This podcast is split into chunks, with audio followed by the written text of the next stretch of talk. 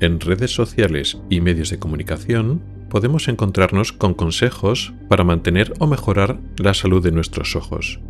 Pero, ¿qué hay de cierto en todo esto? Hoy te lo cuento.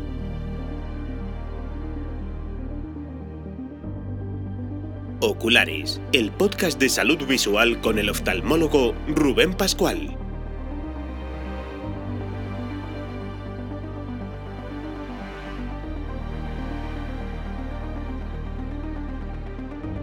Bienvenido al episodio tercero de marzo de 2023. Comenzamos.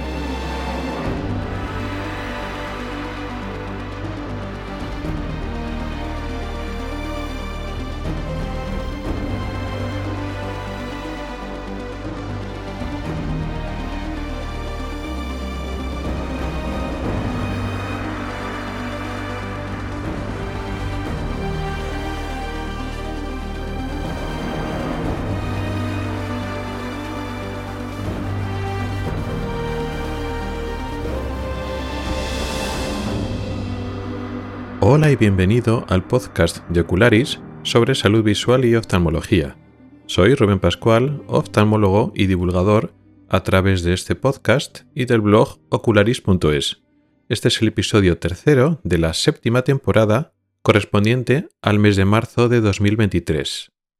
Hoy vamos a hablar, como tema principal, como hemos adelantado en la introducción, de consejos sobre salud visual, pero he llamado el título del episodio de hoy Consejos populares, en el sentido consejos que es lo que nos podemos encontrar. Este episodio tendrá una segunda parte, o sea, el programa que viene lo dedicaremos a un tema relacionado, continuación de este, que en contraposición con los consejos populares que vamos a hablar hoy, vamos a hablar de consejos realistas o más basados en conocimientos objetivos o basados en la ciencia, si lo queremos ver así, que hablaremos en el próximo programa. Eso no quiere decir que todos los consejos que vamos a hablar aquí hoy, los populares, estén mal, no, pero hay que matizar la importancia de cada uno de ellos y quizás resaltar otros consejos que no se dan, que no son populares, pero que tendrían que ser más populares o más conocidos. Aparte de eso, en la parte final del programa, en la sección de preguntas que me mandáis vosotros, los oyentes, vamos a contestar a tres preguntas. Quiero acelerar un poquito porque se me van acumulando las, las preguntas que me mandáis, que eso está muy bien, yo os agradezco mucho el esfuerzo que estáis haciendo por colaborar, por participar en la comunidad y las preguntas y propuestas que me estáis haciendo llegar por diferentes medios, redes sociales, eh, por el grupo de Telegram, por el correo electrónico y como se me están acumulando un poquito, tampoco quiero que pase mucho tiempo entre que me hacéis la pregunta y que se pueda publicar. Entonces voy a, eh, voy a acelerar un poquito y hoy voy a contestar a tres preguntas que me habéis ido mandando diferentes personas que tiene que ver un poco en parte con el tema de hoy, porque vamos a hablar de automedicación con colirios que podemos utilizar, no fuera de prescripción médica, fuera de un consejo o vigilancia de un médico. También hablaremos con qué frecuencia hay que revisarse la vista, tanto con el oftalmólogo, con el óptico optometrista que tienen un poco que ver con el tema principal, ¿no? Hablando un poco de los consejos de, para cuidar nuestra salud visual, pues cómo tenemos que ir a revisiones y cómo nos podemos nosotros autoproteger o automedicar de una buena forma. Y también una tercera pregunta interesante, digamos muy moderna o más en la actualidad, ahora que está con todo este boom de las inteligencias artificiales generadoras de imágenes o el chat GPT, este generador de texto, de respuestas con inteligencia artificial, pues la pregunta es, digamos, la inteligencia artificial enfocada en el ámbito de la oftalmología. Pero vamos a hablar de más cosas en este programa. En la parte del principio vamos a hablar de miopía y del aumento de incidencia durante la pandemia. También es algo que podemos leer como noticias que en los medios tradicionales y también se está un poco distribuyendo y comentando por redes sociales el aumento de la miopía durante la pandemia y su asociación con el uso de pantallas. Vamos a analizarlo, qué hay de cierto, qué hay de falso, qué es lo que se puede saber con seguridad y qué es lo que no sabemos todavía.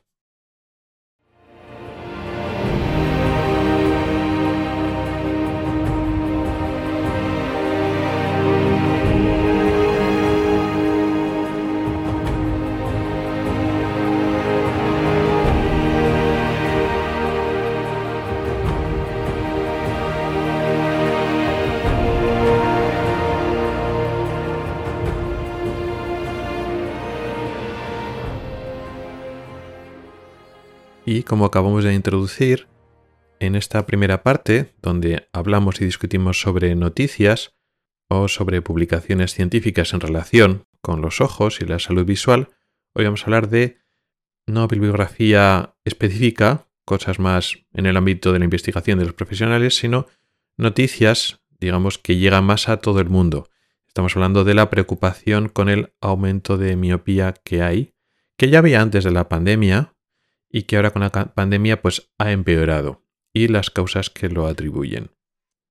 En este aspecto hay dos conceptos, dos temas fundamentales que tenemos que, que hablar un poquito, que es el aumento de incidencia de la miopía, hasta qué punto es cierto, es tan dramático como nos explican o podemos leer en algunas publicaciones algo, digamos, amarillistas, y luego después la causa, digamos, la atribución al uso de, pantallas, y luego después los consejos que se derivan de esto, de sobre todo en personas jóvenes, niños o adolescentes que están en edad de que les aparezca la miopía, pues como de cierto de falso es que hay que limitar el uso de las pantallas y cómo eso va a beneficiar a que haya menos miopía, digamos, en el futuro. Esas personas, estos niños y adolescentes, si nosotros limitamos el uso de pantallas, si efectivamente y en qué medida va a frenar la miopía que van a tener esas personas en el futuro. Entonces, yendo a lo primero, ¿ha aumentado la miopía estos últimos años y décadas? Sí. Sobre todo en los países asiáticos, que eso tiene mucha importancia a nivel mundial porque estamos hablando de muchos países con mucha población, con lo cual proporcionalmente, en cuanto a millones de habitantes, afecta a muchos. Ahora bien, sin restarle importancia a eso, en nuestro medio, ¿hasta qué punto podemos extrapolar los datos que nos llegan de esos otros países a nosotros? que el pensar en esto no quiere decir que no nos importe lo que pase en nuestros países, pero saber si eso es lo que está pasando con nosotros o no, porque luego al final nos está llegando información de otros países con otros contextos totalmente diferentes, geográficos, de costumbres, otras eh, diferencias genéticas importantes, porque son otras etnias, y estamos extrapolando. igual estamos pensando que aquí va a haber un incremento tan dramático de la miopía, nos leemos unas cifras escandalosas que ocurren en otros países, como decía, otras etnias, otras geografías con unos factores totalmente diferentes y pensamos que nos está pasando a nosotros mismos. Y estamos poniendo o intentando poner medidas para no ayudar a esos países que están teniendo esos problemas, sino pensar que nosotros tenemos los mismos problemas y en la misma medida. Igual eso no es así. Y efectivamente, Luego después, yendo por países, los datos que quieran demostrar o que quieran indicar ese aumento de miopía en países como por ejemplo España son mucho más limitados. Además, estas publicaciones o esta información acerca de que ha aumentado la miopía, en muchos casos, sobre todo cuando el aumento es más discreto, como en el caso de podríamos pensar en España, también hay que poner un punto de vista crítico.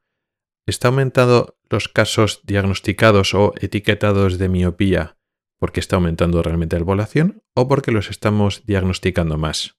Que diagnosticar más es bueno para cogerlos a tiempo, pero eso no quiere decir que esté aumentando la población. Y igual lo de tomar medidas para disminuir esa prevalencia de miopía, estamos siendo un poco exagerados. También es cierto que el propio diagnóstico de miopía es un poco complejo. Ya en otros episodios he hablado de lo que se llamaría, vamos a llamarla falsa miopía o pseudomiopía, que es una situación dinámica del enfoque del ojo que simula lo que es la miopía, es decir, incapacidad o dificultad de ver de lejos, se ve borroso de lejos, y con la misma corrección, con las mismas lentes, los mismos cristales de gafas que se usa para la miopía, estas personas con falsa miopía pues ven bien. Pero eso no es un aumento de miopía de verdad.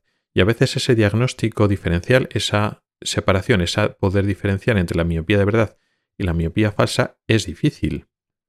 Principalmente porque el diagnóstico definitivo o la forma definitiva de separarlo es mediante el uso de gotas especiales para dilatar la pupila y paralizar el músculo del enfoque, el que es el músculo que tenemos dentro del ojo para enfocar a varias distancias, tenemos que paralizarlo del todo, que es lo que se llama cicloplegia. Es necesario hacer cicloplegia para separar completamente una cosa de la otra. ¿Hay otras herramientas para disminuir esta posibilidad de que este músculo, digamos, eh, interfiera en nuestra medición para evitar, digamos, eh, esa falsa eh, ese diagnóstico de falsa miopía? Sí, existen herramientas, existen formas de intentar solucionarlo, pero ninguna es efectiva realmente 100%, excepto la cicloplegia. Digamos, es el método correcto para hacer una, una correcta, un correcto diagnóstico, tanto a nivel individual, a una persona concreta, sino para estudios poblacionales. ¿Qué pasa? Que muchos de estos estudios se realizan sin cicloplegia, sin utilizar estas gotas. Entonces estamos haciendo un diagnóstico de miopía que no sabemos si es correcto o no. ¿Qué pasa? Que la falsa miopía sí que puede aumentar con el esfuerzo de cerca, por ejemplo con el uso de pantallas, mientras que la miopía no está demostrado.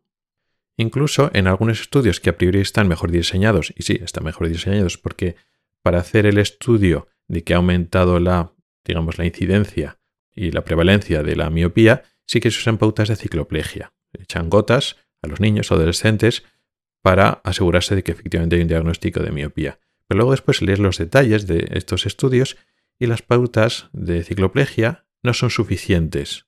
Pueden ser suficientes para un porcentaje de la población, pero con ese tipo de gotas y número de gotas y el tiempo que, que esperan para hacer que haga ese efecto, puede ser insuficiente para un número significativo de personas.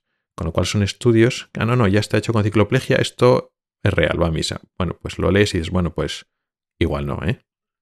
Con lo cual, ya digo que eh, los datos de que España realmente tenga un incremento real de miopía son dudosos, por decir muy dudosos o nulos, pero es que además en otros países que realmente tienen estudios un poco más, vamos a llamarlo numerosos, que hablan a favor de este aumento de la miopía y su relación con la pandemia, pues hay problemas metodológicos importantes, pues que no está claro que afirme lo que dudan, que igual están diagnosticando más, que antes pues no se hacía tantas revisiones a los niños, y estás aumentando el diagnóstico, pero no implican que la sociedad, que la población tenga un aumento real de miopía. Es que estás encontrando las que antes no encontrabas, y luego después eh, igual se están diagnosticando falsas miopías que sí que le estamos etiquetando como auténticas miopías. Y sí que es cierto y tiene sentido y plausibilidad biológica, vamos a llamarlo así, de que las falsas miopías aumenten directamente por el uso de pantallas, mientras que eso no está tan claro, y parece que la evidencia apunta a lo contrario, de que hay una relación directa. Y esto ya nos lleva directamente al segundo punto. Suponiendo que ha aumentado la miopía o sin suponerlo, hay una prevalencia de miopía, que puede ser que sea la misma, que durante la pandemia no haya aumentado, o igual ha aumentado, ya veremos por qué causas, pero en cualquier caso, no queremos que de forma individual nuestros hijos sean miopes o de forma global queremos disminuir la incidencia y la prevalencia del miopía en la población. Eso tiene mucho sentido. ¿Por qué causas? ¿Y tiene alguna relación con algo que ha ido pasando en la pandemia? Bueno, pues las noticias y lo que leemos por ahí, casi todas, ponen, digamos, el, punto de, enfoque, se enfocan sobre todo en el uso de pantallas. ¿Esto es cierto? ¿Hay una relación? Sí, pero ahora vemos que vamos a aclararlo que es una relación sobre todo indirecta. ¿Qué es lo que está demostrado realmente? Lo que está demostrado es que aumenta la incidencia de miopía en niños y adolescentes predispuestos, hay un factor genético importante, cuando disminuimos las actividades al aire libre, muy probablemente por el tema de la luz natural. Cuando estos niños, nuevamente, que están predispuestos a la miopía, reciben menos luz natural y hacen menos actividades al aire libre, pues se desencadena con más frecuencia la miopía.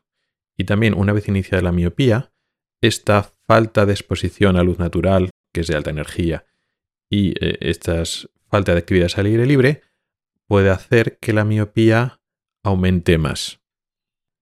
¿Y qué es lo que ha pasado durante la pandemia? Sí, hemos utilizado más las pantallas, pero, muy importante, es un factor que se olvida mucho, hemos estado encerrados en casa durante meses.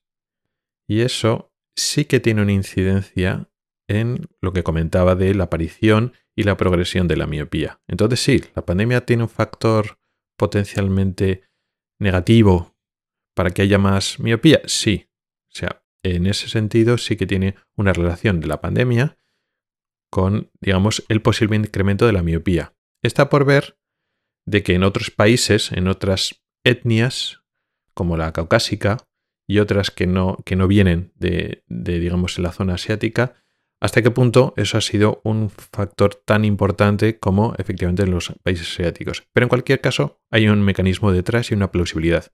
Sabemos que cuando los niños adolescentes están encerrados en casa, en edificios y no hacen actividades al aire libre, no les da el sol, tienen más riesgo de padecer o miopía o que esta miopía vaya peor. Con lo cual sí, evidentemente. ¿Qué es lo que tenemos que hacer ahora que ya no es tan importante la pandemia? Pues estimular las actividades al aire libre. Entonces, ese es el factor fundamental y directo. Algunas publicaciones también lo dicen. No vamos a tampoco exagerar que todo lo que dicen está mal. No es así. Algunas, algunas publicaciones lo dicen, otras no lo dicen, pero lo que sí que muchas hacen hincapié es en el tema del uso de las pantallas. ¿Y tiene relación? Sí, pero indirecta. No es las pantallas, la luz azul, ni siquiera el enfocar de cerca.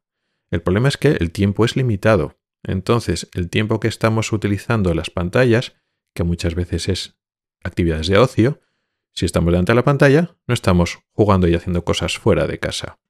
Y eso es un poco también lo importante, porque también en, muchos casos en muchas actividades docentes, en los colegios, en los institutos, están también utilizando pantallas. Y a veces los padres están preocupados de que el uso de pantallas va a producir miopía y se quejan contra eso. Pero igual esas horas o ese tiempo que está su hijo utilizando pantallas durante las horas lectivas, tampoco iba a estar fuera. Si sustituimos el uso de pantallas por el uso del papel, sigue estando en un edificio que no le va a dar la luz natural y no está haciendo actividades al aire libre con lo cual va a dar un poco igual. Lo que hay que hacer es las horas donde el niño no va a estar, no tiene que estar de horas lectivas o haciendo los deberes, pues hay que intentar que las horas, digamos, de horas libres esté menos tiempo utilizando pantallas, sobre todo cuando es una cosa exagerada, que por desgracia pues no es tan infrecuente, y estimular otras actividades de deporte, de socialización y de salir a la calle. Precisamente de esto del las pantallas y de los problemas que producen y los problemas que no producen y las relaciones directas o indirectas con el problema de la miopía, hablé hace poco en otro podcast al que me invitaron de hablar de este tema y de hecho muchos más temas de salud visual, que son las charlas de FacMac. Se trata de un podcast de tecnología, sobre todo orientado a, a dispositivos de Apple, y su director y presentador, Alf, me estuvo entrevistando y tuvimos oportunidad de hablar de ojos y sistema visual en relación con la tecnología y las pantallas, lo que es malo, lo que no está malo, un poco desmitificando algunas afirmaciones, algunas leyendas populares y también estuvimos hablando de muchos otros temas sobre salud visual. Dejaré un enlace a este programa del podcast FacMac donde está la entrevista en las notas del programa por si os interesa.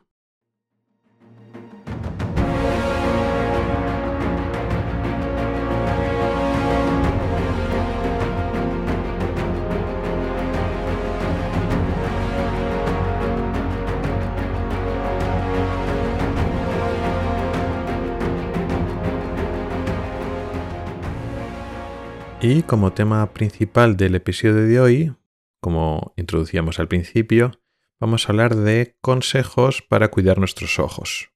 Y vamos a llamarlo consejos populares. Más que plantear desde cero aquí, construir qué consejos podríamos dar para cuidar nuestros ojos, que eso igual haremos en el episodio que viene, vamos a analizar los consejos que podemos leer u oír por Internet, por los diferentes medios o incluso en los medios convencionales, que se comparten por redes sociales, que se dicen. Por eso yo hablo de remedios o, consejos populares, no populares en el sentido antiguo, tradicionales, sino lo que actualmente podemos leer y oír sobre este tema. Sería muy difícil reunir y hablar de todos los consejos que se pueden leer por ahí, y en lugar de eso vamos a coger un ejemplo concreto que puede ser significativo de otro que eh, se puede leer por ahí, es decir, pues comparten una gran parte de las recomendaciones y consejos que podemos leer en otros sitios.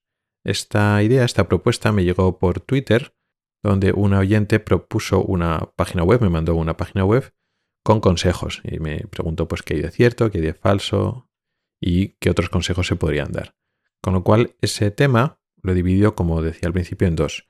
¿Qué consejos podríamos dar? ¿Qué podríamos cambiar o mejorar de, digamos, esta tabla, este, este listado de consejos? Eso en el episodio que viene. Y en el de hoy vamos a analizar cada uno de ellos y alguno más que vaya saliendo para ver un poquito qué hay de cierto, qué hay de falso y poner incluso los que son cierto, eh, digamos, la importancia en un contexto. Así que sin más voy a empezar a repasar uno a uno el diferente listado.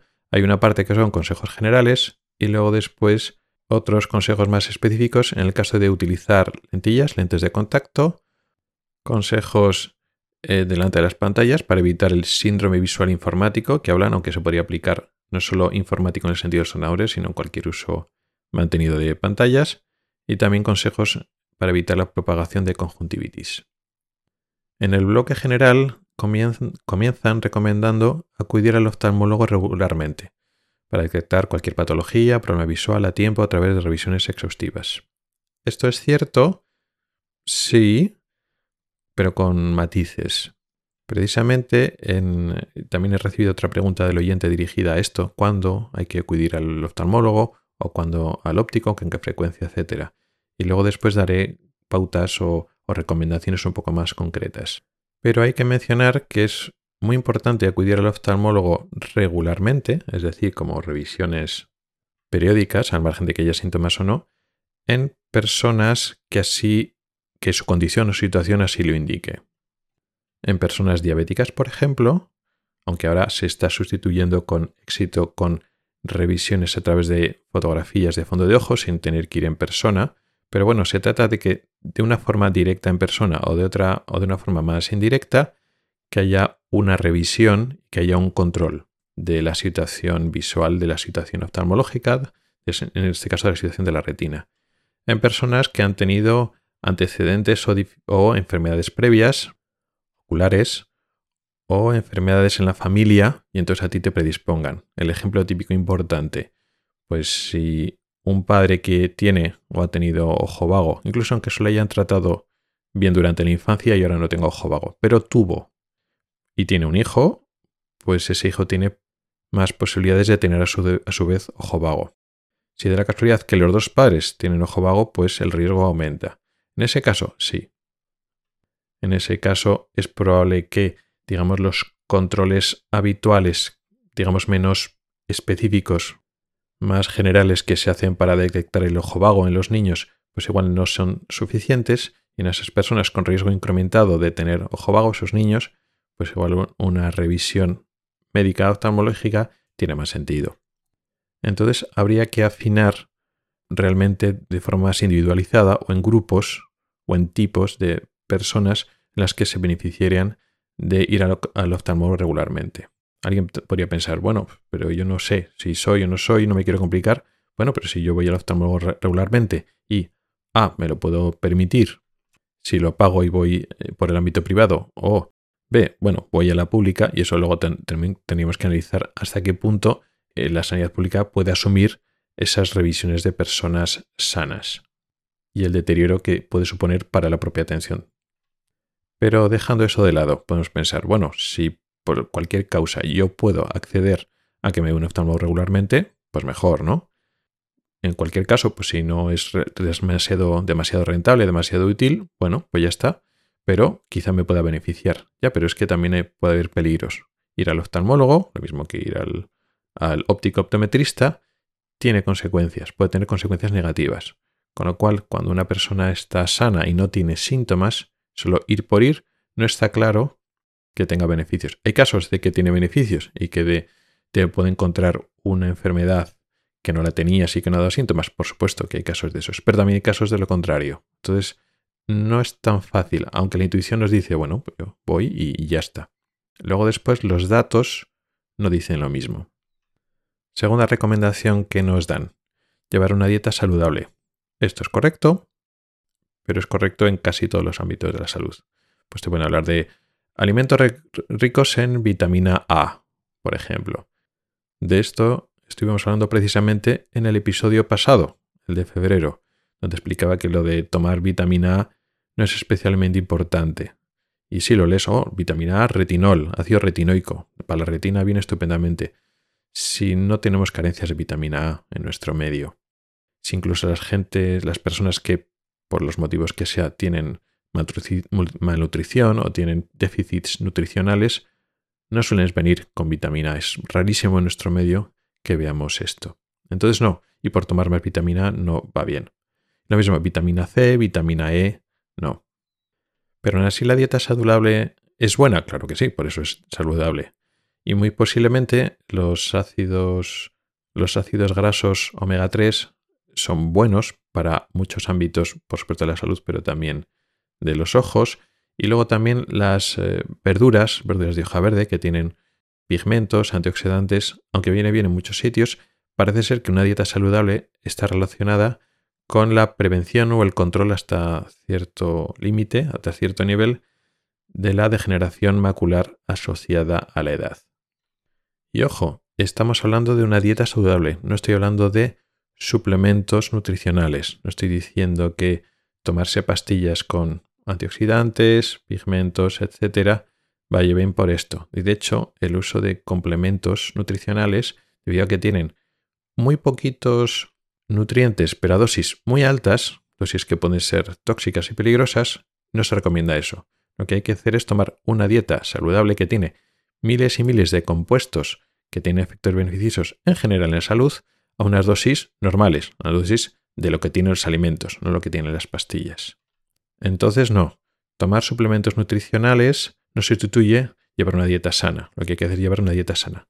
¿Es importante en los ojos? Bueno, pues principalmente se quiere relacionar, tampoco con una gran fuerza, pero bueno, hay cierta evidencia que relaciona una dieta saludable, una dieta sana, con menor incidencia de degeneración macular, pero en cualquier caso una dieta saludable es muy beneficiosa para otras muchas enfermedades, con lo cual específicamente de los ojos no es tan importante, pero bueno, podemos darla por buena. Pero, ojo, no se trata de destacar tal vitamina o tal pigmento para tomar suplementos, no, estamos hablando de una dieta saludable, sobre todo frutas y verduras.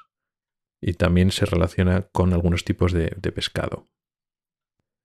Otra recomendación que podemos leer, proteger los ojos del sol en cualquier época del año y sobre todo en época estival, en verano. Esta realmente no es una recomendación tan importante o no tan exagerada. En cualquier época del año el ojo va a estar más protegido y va a estar mejor con las gafas de sol. Pues igual no.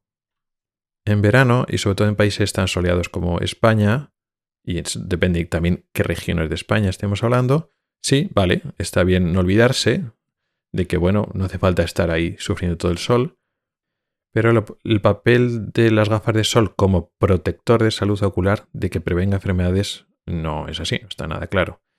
¿Qué previene? ¿O qué puede prevenir? Pues apareciendo un problema que se llama pterigium, que es como un crecimiento de tejido conjuntival hacia la córnea. Es no es una lesión benigna, pero que puede dar problemas, pero principalmente en personas predispuestas. De aquí no se, no se derivaría una recomendación general a toda la población ponerse gafas de sol para prevenir el terigion, que no es así. Y más importante todavía, el uso de gafas de sol no va a prevenir problemas en la retina, degeneración macular, cataratas, etc. No, por mucho que nos quieren vender que eso va a hacer que tengamos cataratas más tarde o que perdamos nuestra retina, esto no es así. A ver, ¿hay daños por la retina, en la retina, por la luz natural, por el sol? Sí, claro que sí, lo mismo que hay lesiones en la córnea. Existen lo que se llama quemaduras solares, pero son lesiones agudas que se producen en circunstancias muy concretas.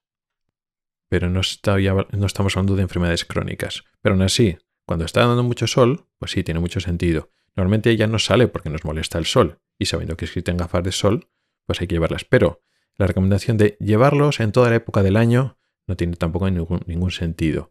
Y además hay veces que pues, la luz no es tanta y cuando te pones gafas de sol realmente dificultas tu tarea visual, porque es que bajas la cantidad de luz. Y aparte de eso estás virando y estás cambiando los colores, estás, digamos, empobreciendo tu, tu visión, sobre todo cuando hay una luz media o baja. Con lo cual esta recomendación es demasiado genérica. Otra recomendación, evitar el tabaco. Esta no tengo muchas pegas. Evidentemente, el tabaco es malo para la salud en muchísimos sentidos y también en la vista. Aquí sí que hay una relación directa, por ejemplo, con la degeneración macular asociada a la edad, esta enfermedad tan importante que sale varias veces en el episodio de hoy. Es una de las causas más importantes, más frecuentes de pérdida de salud en nuestra población y efectivamente el tabaco está relacionado con mayor incidencia de este tipo de degeneración macular, este tipo de pérdida visual que no tenemos tratamiento, con lo cual sí evita el tabaco 100%, por otras muchas cosas y también por los ojos. También se relaciona el tabaco con otra enfermedad mucho menos frecuente, pero bueno, también existe, como la oftalmopatía tiroidea o enfermedad de Graves, o es una inflamación de los tejidos alrededor del ojo, de los músculos y la grasa que hay detrás del ojo y también de los párpados, en relación con un problema del, del tiroides. Y esto aumenta la incidencia en personas fumadoras. Con lo cual sí, es otro motivo para no fumar. Con lo cual este, ningún problema con esta recomendación. Aunque nuevamente quizás son otros órganos, otros sistemas los que se ven aún más perjudicados por el uso del tabaco. Realizar ejercicio físico de forma regular, etcétera, etcétera. ¿Es bueno para los ojos? Pues sí, de forma indirecta. Si realizar el ejercicio físico previene enfermedades que sí que van a afectar a los ojos, como por ejemplo la diabetes, pues sí, pero es una relación un poco indirecta. La hipertensión arterial no afecta tanto o casi nada, de forma muy incidental, muy puntual, a lo que es la salud visual en general. La diabetes sí, le afecta mucho. Y sí, el uso de ejercicio físico, digamos que previene de forma amplia la aparición de diabetes, pero es una relación muy indirecta.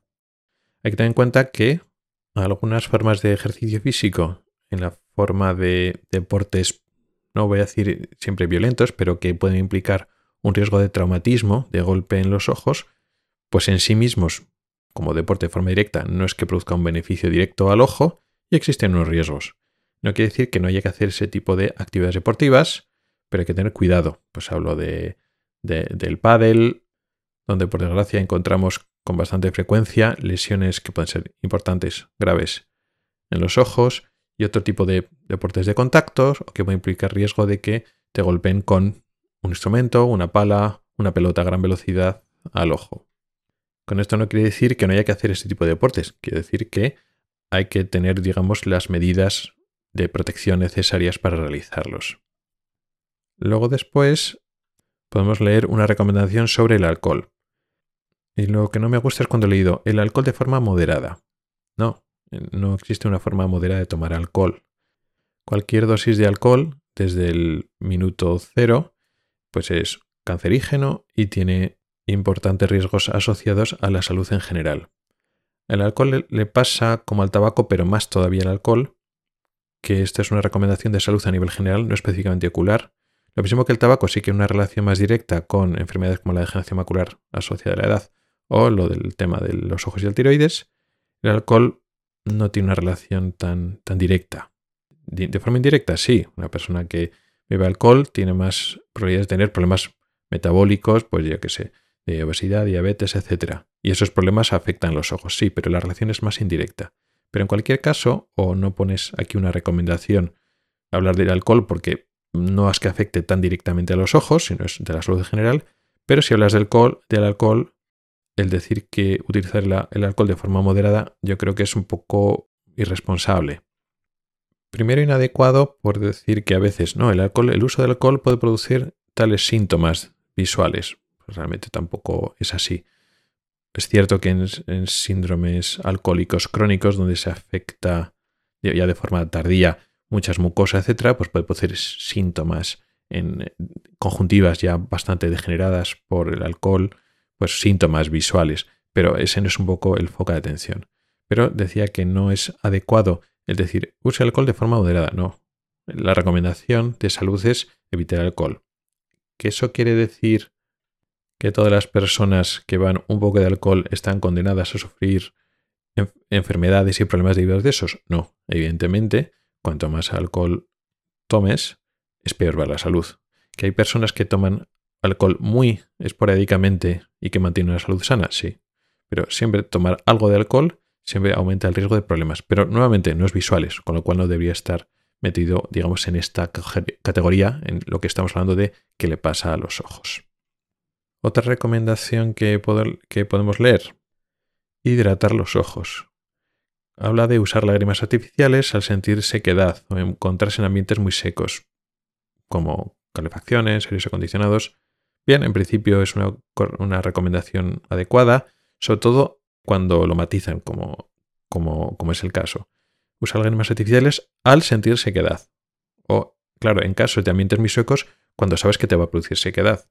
Hay gente, bueno, que con la calefacción y aire acondicionado no tiene ningún síntoma, ningún problema. Bueno, pues tampoco es obligatorio en ese sentido utilizar las lágrimas artificiales. Otra cosa es que realmente tengas síntomas o realmente se te pongan los ojos rojos y te ocurran otras cosas en los ojos y no te estás dando cuenta, ¿vale? Es que igual los síntomas de sequedad, que en el fondo están ahí, es que no te das cuenta de ellos, ¿vale?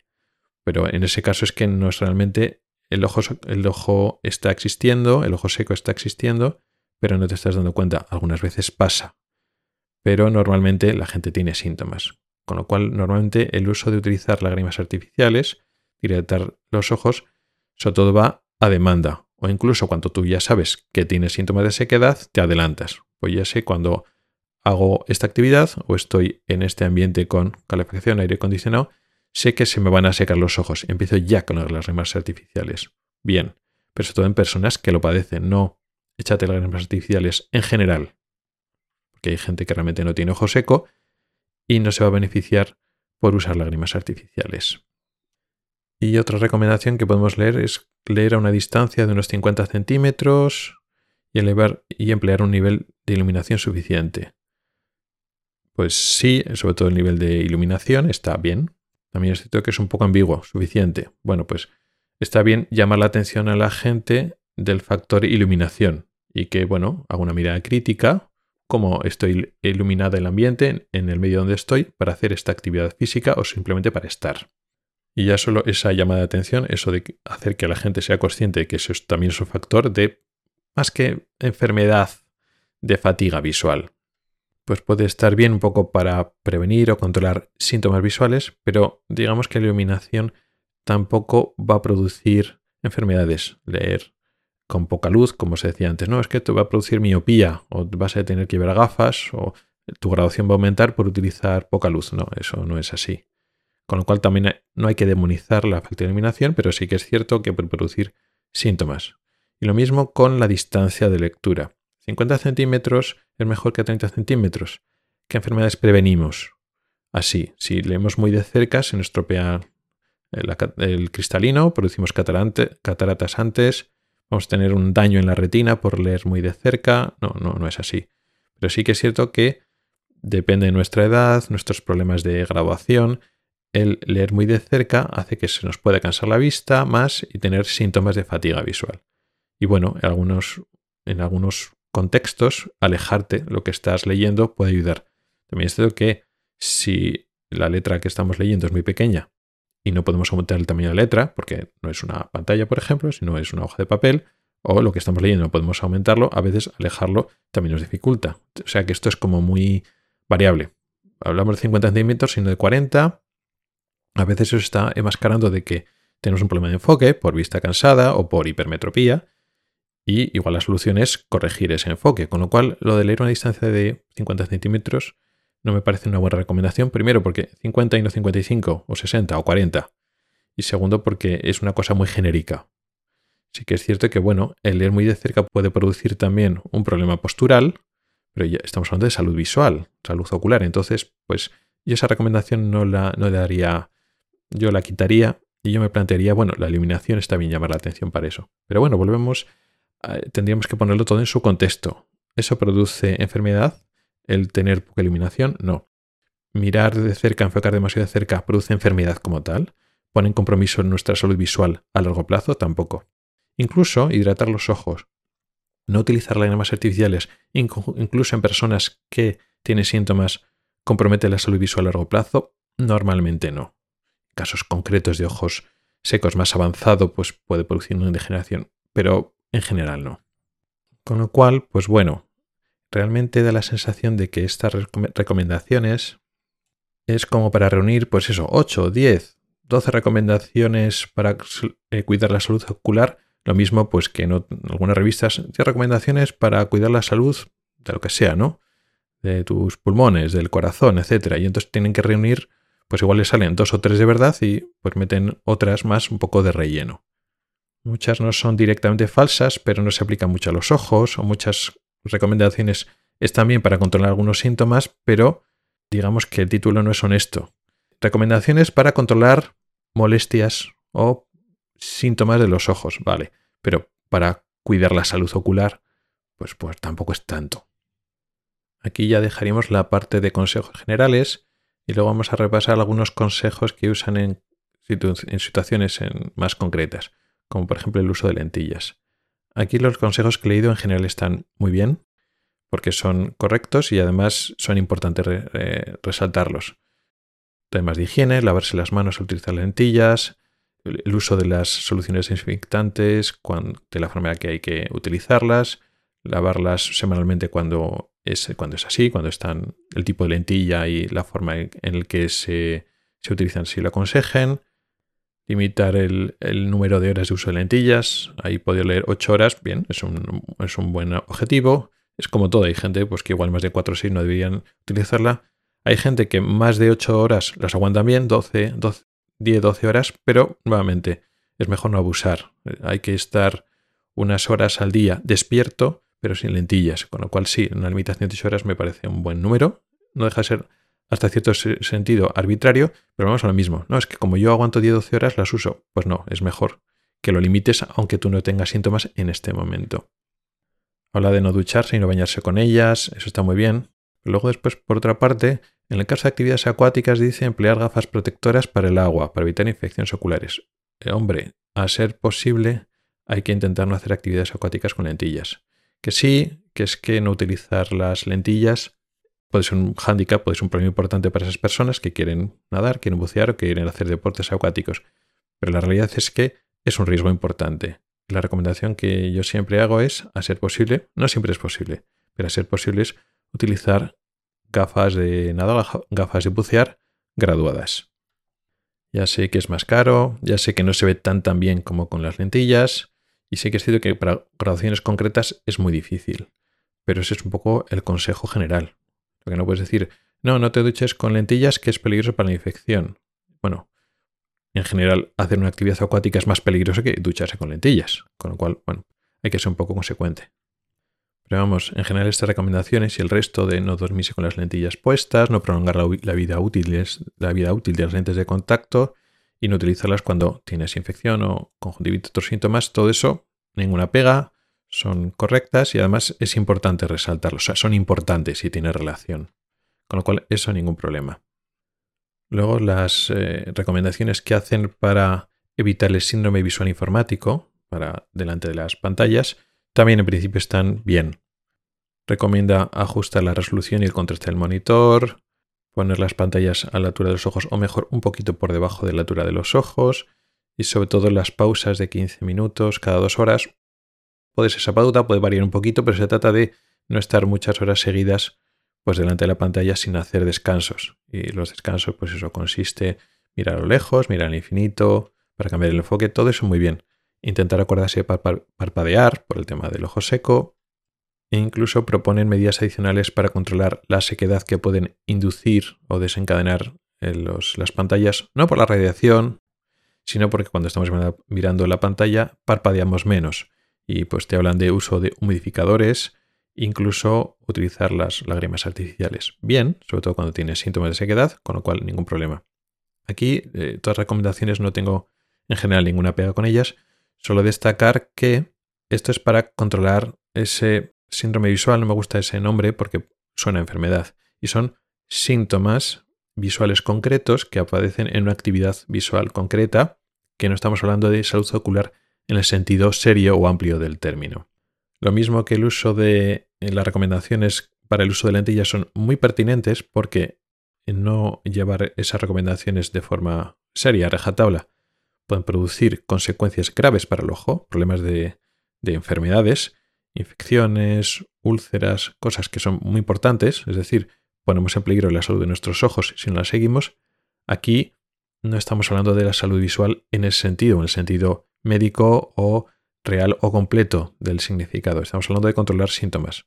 Entonces, si entendemos que no estamos hablando de salud ocular, sino de controlar unos síntomas que podemos tener o no, me parece perfecto. Y por último, algunos consejos que podemos eh, leer sobre la prevención de propagación de conjuntivitis. Y te habla de higiene de manos, lavarse las manos con frecuencia, evitar tocarse los ojos y limpiar las secreciones, las legañitas que nos pueden los ojos con paños limpios, no hayan tocado otra cosa, y el uso, lavar frecuentemente y no compartir sábanas, toallas, etc. Estos consejos también me parecen adecuados. En principio, ninguna pega. Las enfermedades de este tipo, las conjuntivitis eh, infecciosas y bacterianas, son graves. Mm, en general, no tanto, pero son muy molestas. Y reducir la propagación eh, siempre es una gran idea, incluso porque a veces no son tan banales. Con lo cual, siempre es una buena idea Además son medidas un poco de, cajón, ¿no? de, higiene, de, manos, eh, de compartir ciertas cosas que compartir fluidos pues no es una buena idea en general. Y aparte lo también encaminados a los ojos, ¿no? Meterte, limpiarte los ojos porque hay cosa que encuentras, pues no es una buena idea. En conclusión, ya un poco para dar por terminado este tema principal, en general los consejos suelen estar bien encaminados, no, en general no son realmente no está muy mal, no son muy erróneos, sobre todo cuando se dirigen a una cosa concreta, cuando nos están dando, consejos de cuando estamos delante de las pantallas, la conjuntivitis, las lentillas, muy acertados. Los consejos generales no son tan concretos, tan adecuados, alguno hay pequeñas cosas que son erróneas, pero en general lo que hay que hacer es limitar más que la validez, eh, digamos, el alcance. Es decir, bueno, pues Igual no es que con, e, con, esto que estás haciendo no es que estés previniendo ni es que estés ayudando demasiado a la salud ocular, aunque sean consejos que venga, venga bien seguirlos. Pero el problema de esto es que igual estamos omitiendo cosas, consejos que sí que vendrían bien. En otras palabras, que igual sí que se pueden dar consejos para prevenir problemas de salud ocular y que aquí no le estamos dando. Pero eso ya lo dejaremos para el siguiente episodio.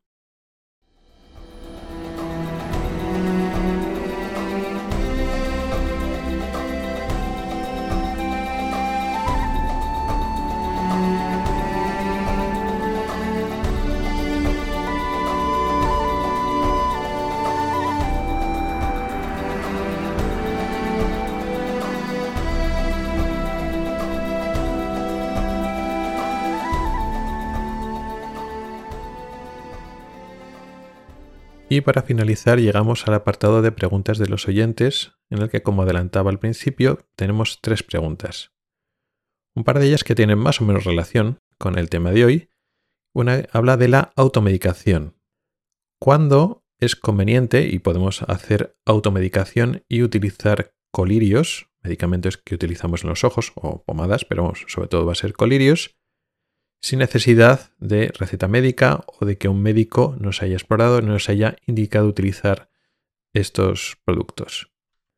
Pues en general podría haber más ejemplos, pero hay dos ejemplos principales en los cuales me parece una buena idea y me parece coherente y me parece adecuado que el paciente se automedique en el buen sentido, es decir, toma cuidado de sus ojos con colirios, con productos que se echan en los ojos, con medicamentos, si lo queremos ver así, que usan los ojos, y no haría falta un control constante de un médico. Hablamos de, como hemos dicho antes, el uso de lágrimas artificiales. Muchas veces ya nos han diagnosticado, hemos ido al médico, al médico de atención primaria o al oftalmólogo, hemos contado nuestros síntomas, nos ha explorado y nos han dicho que tenemos ojo seco. Y a partir de entonces, ya con unas recomendaciones iniciales, el resto ya no tenemos que ir al médico, al oftalmólogo, para que nos vaya controlando el ojo seco, nos vaya diciendo qué lágrimas y con qué frecuencia nos le echamos, sino ya somos nosotros mismos. Incluso a veces tenemos esos síntomas, digamos, están controlados, tampoco son unos síntomas muy exagerados, y directamente incluso lo podemos controlar nosotros sin que hayamos ido por primera vez. Este igual para un ojo seco muy puntual, muy concreto, tampoco me parece mal, una persona que de normal no tiene síntomas de ojo seco, pero en un momento concreto, pues yo qué sé, ha dormido mal, ha estado conduciendo durante mucho tiempo o ha estado muchas horas y tiene esos síntomas de sequedad ocular y hay lágrimas artificiales en casa porque un familiar, un conocido, tiene, bueno, pues una lágrima artificial, no compartida, sino su propio frasco, su propio envase en monodosis y pues los utiliza de forma puntual. Vale, y ya pasa ese momento, descansa y ya no necesita más. Pues a ver, tampoco me parece tan, tan mal. Pues que si tienes síntomas ya más crónicos reiterativos, pues igual una confirmación diagnóstica, por lo menos que el médico, a veces incluso no hace falta que sea el oftalmólogo, pero bueno, que nos haga una serie de preguntas, porque a veces atribuimos una irritación, un rejocimiento de los ojos, a algo que no es. Sobre todo cuando es una cosa crónica, pues igual preguntar al médico no tampoco es una mala idea. Pero en general, una vez ya tenemos ese diagnóstico, el hecho de irlos utilizando a nosotros a nuestro ritmo, cuando, según lo necesitemos más o menos, no es mala idea.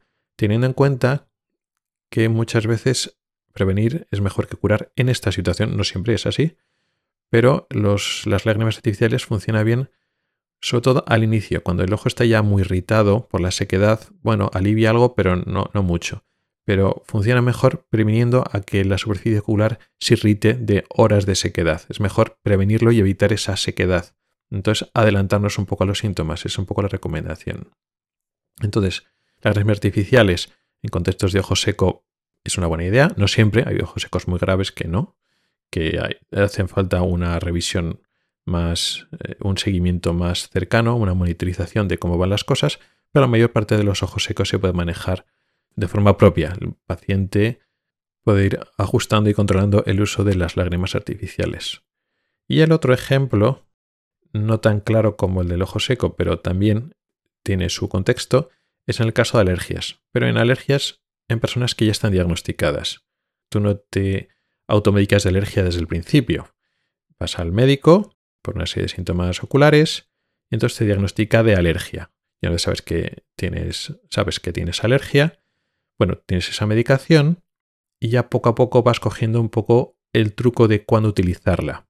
Sobre todo cuando son alergias estacionales, pues según vas viendo cuándo empieza o cuándo acaba, pues te ponen los colirios antes o después. La pauta no varía mucho, no es como las lágrimas artificiales, que van, la frecuencia varía mucho en función de los síntomas, de cómo te encuentres, los colirios de alergia casi todos se utilizan dos veces al día, cada 12 horas, pero cuándo empezar a utilizarlos y cuándo dejar de utilizarlos varía. Incluso estas personas que son alérgicas ya se autoconocen bien de otros órganos, no solo eso. Y entonces, pues la medicación que usan para la rinitis o el asma alérgico también un poco tienen que irse conociendo y utilizándolo según un poco a demanda. Y a veces las pastillas, la medicación oral para la alergia también mejora los síntomas oculares y a veces no necesita tanto colirio porque las pastillas le controlan los ojos, con lo cual, pues bueno, esas personas que ya es una enfermedad crónica, que ya se van conociendo, que dependen mucho de los síntomas, con lo cual el conocimiento del paciente es muy alto. Una vez ya le he diagnosticado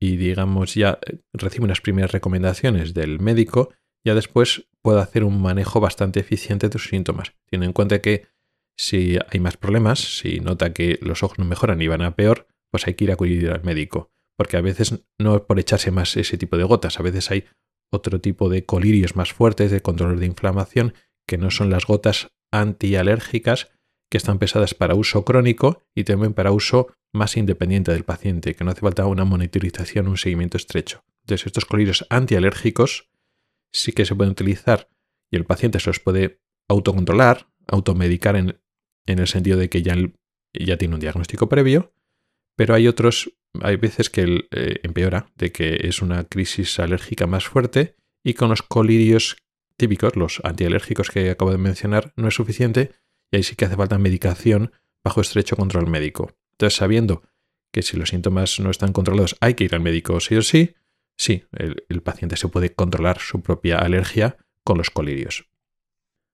Luego está la otra pregunta relacionada con lo que hemos dicho también en el tema principal con qué frecuencia hay que revisarse la vista. Y hay que ir al óptico, al oftalmólogo y con qué frecuencia ir a cada uno de ellos. Esta pregunta es muy difícil de contestar por dos motivos fundamentales. Hay conflictos de intereses por parte de los ópticos optometristas, pero también por los oftalmólogos oculistas, y hay muchas veces el mensaje se puede leer de no, no, hay que ir mínimo una vez al año, todo el mundo, de cualquier edad, al óptico, te dicen los ópticos, al oftalmólogo te dicen los oftalmólogos. No todos, por supuesto, pero hay profesionales con conflicto de intereses y que tienden a decir que hay que ir mucho a sus revisiones. Un poco con la excusa de enfermedades silentes como el glaucoma. Y esta frase, estas afirmaciones contienen verdad. El problema el peligro de esto es que es una verdad a medias, que son peores que las mentiras. Sí que es cierto que hace falta una estrategia para controlar el glaucoma, para un poco hacer un screen, hacer un despistaje en la población general porque el glaucoma no da síntomas. Entonces, en personas a partir de los 40 años, 40-45 años, incluso que no tengan síntomas, incluso que no tengan antecedentes familiares de glaucoma, el hecho de tomarse la tensión de vez en cuando, una vez al año, cada dos años, es una buena idea. Pero claro, volvemos a lo mismo. Entonces, con ir a la óptica es suficiente. ¿Que ahí me pueden tomar la tensión? Pues puede que ser que sí. No hay muchos datos al, respecto. Otros oftalmólogos te dicen que no, que el glaucoma no es solo la tensión alta, y a veces ni siquiera la tensión alta. Existen los glaucomas de tensión normal, con lo cual una revisión oftalmológica incluye la toma de la presión intraocular, posiblemente con un aparato o con un método más exacto que lo que te hagan en la óptica, y incluyen también una exploración completa del fondo del ojo, del nervio óptico, con lo cual te pueden estudiar no solo la tensión, sino te hace un estudio más completo. Es cierto, sin ninguna duda. ¿Eso quiere decir que hay que ir al oftalmólogo todos los años a partir de los 40-45 años? No está nada claro. Lo que sí está claro es que si tienes sospecha de glaucoma o hay en la familia antecedentes familiares de glaucoma o en general ya sean del glaucoma, si tú tienes síntomas visuales o sospechas o fundamentos de que puedes tener algún problema en los ojos, al profesional que tienes que ir es al oftalmólogo o depende del contexto a tu médico de familia, a tu médico de atención primaria, o depende si es un niño, estamos hablando del pediatra. Porque cuando estamos hablando de salud visual, estamos hablando de que es el oftalmólogo, el médico de cabecera, o en general el médico el que te tiene que valorar esos síntomas para hacer los estudios, las pruebas que sean convenientes o descartarlo. Pero claro, aquí no estamos hablando de tengo estos síntomas o tengo estos antecedentes familiares, que entonces la recomendación es ir al oftalmólogo. No, aquí estamos hablando de, por ejemplo, pues veo mal de cerca. Bueno, pues ¿hace falta por la vista cansada ir al oftalmólogo? Pues igual no. Otra cosa es que no hayas ido nunca y tengas cincuenta y tantos años y sea buena idea ir al oftalmólogo o que un médico te valore porque además que nadie te, te toma la tensión del ojo, nadie te ha visto el fondo del ojo y verte la papila, el nervio óptico si nunca te lo han visto también es una buena idea. Pero si estás viendo mal de cerca, por ejemplo, para la vista cansada es necesario ir al oftalmólogo sí o sí. Pues igual no, igual con ir a la óptica, que es el que te va a hacer la grabación de la gafa de cerca, es suficiente. En el otro contexto, si a partir de los 40-45 años conviene ir a tomarse la atención de, de, vez en cuando, pero a toda la población, ¿toda la población tiene que ir al oftalmólogo? Pues igual no.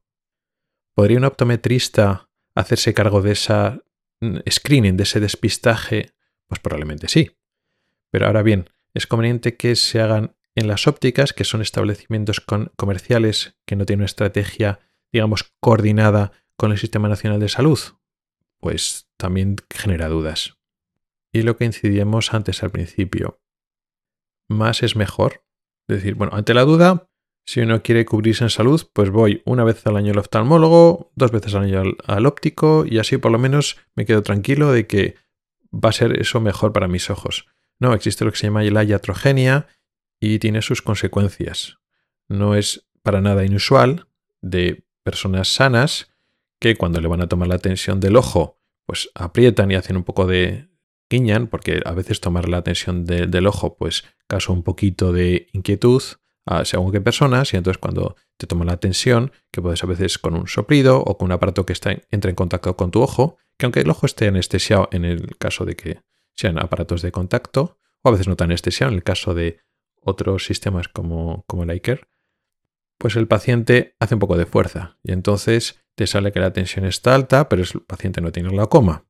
Y a veces, pues depende de cómo se maneje, ese paciente acaba con problemas de tensión, de etiqueta de tensión ocular alta y por si acaso te ponen gotas para la tensión ocular, que esas gotas y ese tratamiento tiene sus efectos secundarios a largo plazo, con lo cual la conclusión es que esa persona que estaba sana, que ha ido a unas revisiones que no eran necesarias, que si no hubiera ido, pues hubiera seguido sin tener glaucoma y sin tener ningún problema secundario a la medicación y va a tener consecuencias por la medicación. Este es un ejemplo clásico, más típico, igual de los más frecuentes, de problemas de iatrogenia, es decir, problemas de ir demasiado a revisiones, hablo del oftalmólogo, pero también hablo de ir al óptico optometrista, pero también podría haber más ejemplos. Con lo cual, cualquier actuación sanitaria por médicos, pero también por personal no médicos, puede tener potencialmente algún riesgo, sea grande, sea, pequeño. Por supuesto, a las personas que tienen síntomas, los riesgos son mucho más pequeños que los beneficios de acudir al médico. Pero en población sana no está tan claro, con lo cual esta pregunta realmente no tiene una respuesta. La respuesta es que habría que hacer estrategias globales de población para ver cómo hay que revisar, cómo hay que hacer un, seguimiento o un despistaje o un screening a la población. Hay que hacer eh, estrategias globales en grupos poblaciones grandes, en regiones, en países, y luego evaluar los resultados para hacer recomendaciones correctas. Con lo cual no hay una respuesta correcta a esa pregunta. Y por último, la última pregunta, no relacionado con el tema principal de hoy, pero una pregunta interesante, habla de la inteligencia artificial. Las aplicaciones de la inteligencia artificial en ámbitos concretos de la oftalmología. El que me lo preguntaba hablaba de la cirugía refractiva, pero la realidad es que a día de hoy, donde está más avanzado este tema del uso de la inteligencia artificial en la oftalmología, son sobre todo en el campo del glaucoma y en el campo de la retina, de las enfermedades de la retina, pues sobre todo de la mácula, del centro de la retina, y también de enfermedades difusas como la retinopatía diabética. La inteligencia artificial, el aprendizaje automático, las redes neuronales o el machine learning, el deep learning, todos estos conceptos son modernos, aunque ya llevan unos años desarrollándose, ahora están llegando, se están poniendo de moda y están llegando al conocimiento de la población general. Y son conceptos relacionados entre sí, aunque no es todo lo mismo, que son difíciles de explicar y difíciles de definir. Pero en cualquier caso son aplicaciones, software, programas informáticos que tienen un sistema de trabajo que no es el previo. Digamos que no se trata el resultado o lo que hacen esos programas, no es el resultado directo de instrucciones directas escritas por el programador. Son sistemas que imitan hasta cierto punto la forma en que funciona eh, un cerebro humano, por eso el concepto de redes neuronales, aunque el concepto de redes neuronales se refiere más a cómo funcionan los transistores entre sí, el resultado es que son sistemas los cuales una vez funcionan son tablas rasas, son sistemas con capacidad de aprender. Y entonces tú le pones modelos de aprendizaje y son capaces de establecer respuestas, responden a preguntas que les hacemos que pueden tener más o menos probabilidades de, tener razón o no tener razón. El problema es que estos sistemas de aprendizaje, bueno, no problema, como característica de este aprendizaje es que son mucho más rápidos que un ser humano, es decir, eh, entrenar un modelo lo puede repetir miles y miles y millones de veces en un corto espacio de tiempo, o sea que aprenden muy rápido y además que se fijan en cosas que no se tiene que fijar o que no se puede fijar un ser humano. Al final, los datos que le estás metiendo imágenes, por ejemplo, de campos visuales, de metes como datos escalares, pues las presiones intraoculares, o estás poniendo imágenes directamente, no deja de ser, bueno, unos y ceros al final, ¿no? Los reducen a información digital y lo que hace el tratamiento de esa información le reduce a patrones y modelos matemáticos, de tal manera que cuando tú le estás metiendo una imagen de un, de un de un nervio óptico, incluso una imagen, una fotografía directa de un nervio óptico, no están viendo el nervio óptico como lo ve un ser humano, no está, no está reconociendo las figuras los patrones como ve un ser humano. Pues mira, este es nervio óptico, esta es una parte de un nervio, esta es la otra parte, cuando se daña pues esta parte aumenta, esta parte disminuye. No, no está mirando eso. Digamos que separa y analiza eh, esos datos no como si fuera una imagen como tal, sino lo abstrae a unos matrices, a unos modelos matemáticos, unos patrones matemáticos que no tienen ya que ver con las imágenes y pueden llegar a conclusiones que no son entendibles para un ser humano. Y el resultado es que puede ser asombroso. Pueden predecir la aparición de enfermedades y ver cosas, ver entre muchas comillas, que un ser humano no ve. Y al final eso actúa un poco como caja negra. ¿Cómo ha sabido predecir algo que nosotros no vemos? Pues no lo sabemos. Y no nos lo puede explicar. El sistema la inteligencia artificial de momento no nos puede explicar cómo lo ha hecho. Pero sea como sea, funciona muy bien en enfermedades que podemos acumular bastantes datos y contestan a preguntas clínicas difíciles como pues lo que he dicho al principio, un glaucoma. ¿Está progresando o no está progresando? No es tan fácil, porque el campo visual, las pruebas estas para saber cómo estamos perdiendo visión, sobre todo más que en el centro, en la zona periférica del campo de visión, existe una variabilidad. El hecho de que salgan más puntos oscuros o parezca que haya progresado no quiere decir que haya progresado de verdad porque existe una variación que puede ser normal. Entonces, cuando esa variación, ese empeoramiento es por una variación o una variación, si hay un empeoramiento sutil, vamos a ser capaces de, de verlo. Ya existen análisis de cómo empeorar un campo visual. Existe análisis de tendencias, análisis de eventos, pero esos análisis matemáticos en función de la variabilidad son cosas que el programador tiene que saber. Hay un conocimiento matemático, estadístico previo y entonces siguiendo ese modelo concreto de análisis de, tendencias o de regresión, etcétera, pues te dan unos resultados. Pero la inteligencia artificial es otra cosa más y busca patrones que podemos nosotros no conocer y los encuentra. Y esto que he hablado con el campo visual, hablo también con el aspecto del nervio del ojo. El glaucoma produce un daño en el nervio del ojo que va cambiando la anatomía, pero esos cambios pueden ser sutiles. Pero es que además esos cambios, esa alteración o ese aspecto de eh, nervio óptico que ya tiene glaucoma, también puede verse en nervios ópticos normales, con lo cual la separación es difícil. Y puedes meter todos esos datos, pues meter los datos del nervio del ojo, con diferentes formas de explorarlo, con fotografías convencionales o con una tomografía de coherencia óptica, con OCT. También puedes estudiar el campo visual, puedes meter, por meter, puedes los datos de la tensión del ojo y entonces puedes eh, alcanzar modelos de riesgo de progresión, etc. Entonces, para el glaucoma, muy útil. Y para enfermedades de la retina, también. Porque también tenemos mucha información, sobre todo en forma de imágenes de diferente tipo. Imágenes de mucha resolución. Tenemos que saber esto está progresando, esto está empeorando, etc. ¿Va a ser el futuro de la oftalmología? En gran parte, sin ninguna duda. Va a ser una herramienta fundamental para el oftalmólogo a muy corto plazo. ¿En todas las áreas de la oftalmología exactamente igual? No, para nada. En, zona, en áreas de la oftalmología no va a llegar tan fácilmente eh, estos sistemas de inteligencia artificial porque la llegada de datos, digamos, fáciles de manejar por la inteligencia artificial son mucho menores o de mucha peor calidad para una inteligencia artificial, que pueden funcionar bastante bien para un manejo, vamos a decirlo, humano, pero no también para una inteligencia artificial. Si nosotros quererlo, hemos ido acumulando durante los años, las décadas anteriores, información de algunas enfermedades como el glaucoma y algunas enfermedades de la retina, sobre todo de la retina central y de forma difusa, que, sin quererlo nosotros, son muy adecuados para la inteligencia, artificial.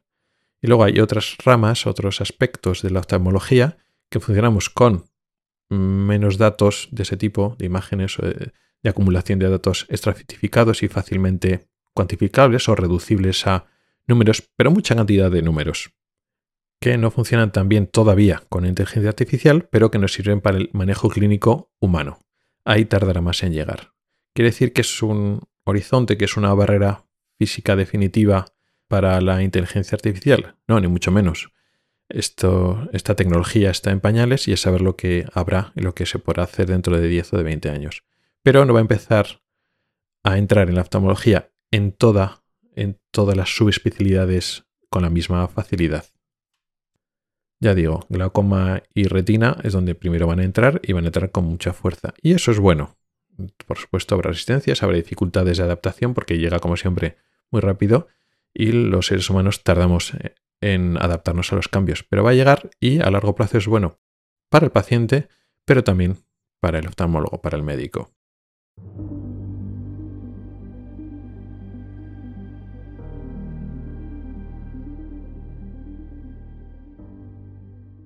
Y con esto llegamos al final del podcast de hoy. Un podcast que ha quedado largo porque había mucho que hablar en la parte de las noticias. Un tema principal que también daba algo que hablar, aunque hemos dejado el tema abierto para el siguiente programa, para el próximo episodio. Y también, en vez de contestar a una pregunta del oyente, he contestado a tres preguntas para acelerarlo, que quiero cada vez, pues yo agradezco mucho a la comunidad que está eh, participando más y entonces cada vez hay más preguntas, pero claro, hago un solo programa al mes y al final pues he decidido, igual es una buena idea, alargarlo un poquito de, tiempo para por lo menos ir avanzando en el temario, por decirlo así. No quiero que se me acumulen mucho los temas. Muchas gracias por el tiempo que has dedicado a escucharme. Recuerda que puedes contactar conmigo para proponer temas para próximos episodios tanto temas largos para desarrollar como dudas y preguntas más cortas. También puedes comentar o proponer noticias y temas de actualidad. Puedes escribirme a través de mi correo electrónico, que es ocularis.ocularis.es. También puedes hacerlo a través de Telegram, Twitter, Facebook o LinkedIn. En las notas del programa están todas las formas para contactar conmigo y participar. Ahí también encontrarás enlaces a artículos del blog y episodios del podcast relacionados con el tema de hoy. Hasta el próximo episodio.